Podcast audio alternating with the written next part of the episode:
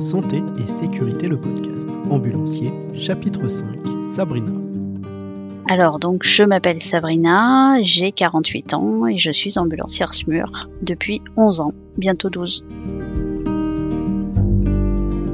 Alors moi j'ai je faisais pas grand chose à l'école donc j'ai fait un bac G. Euh, à l'issue de mon bac G j'ai voulu faire un doc de langue étrangère appliquée où j'ai lamentablement échoué. J'ai arrêté la fac, euh, j'ai gardé des enfants.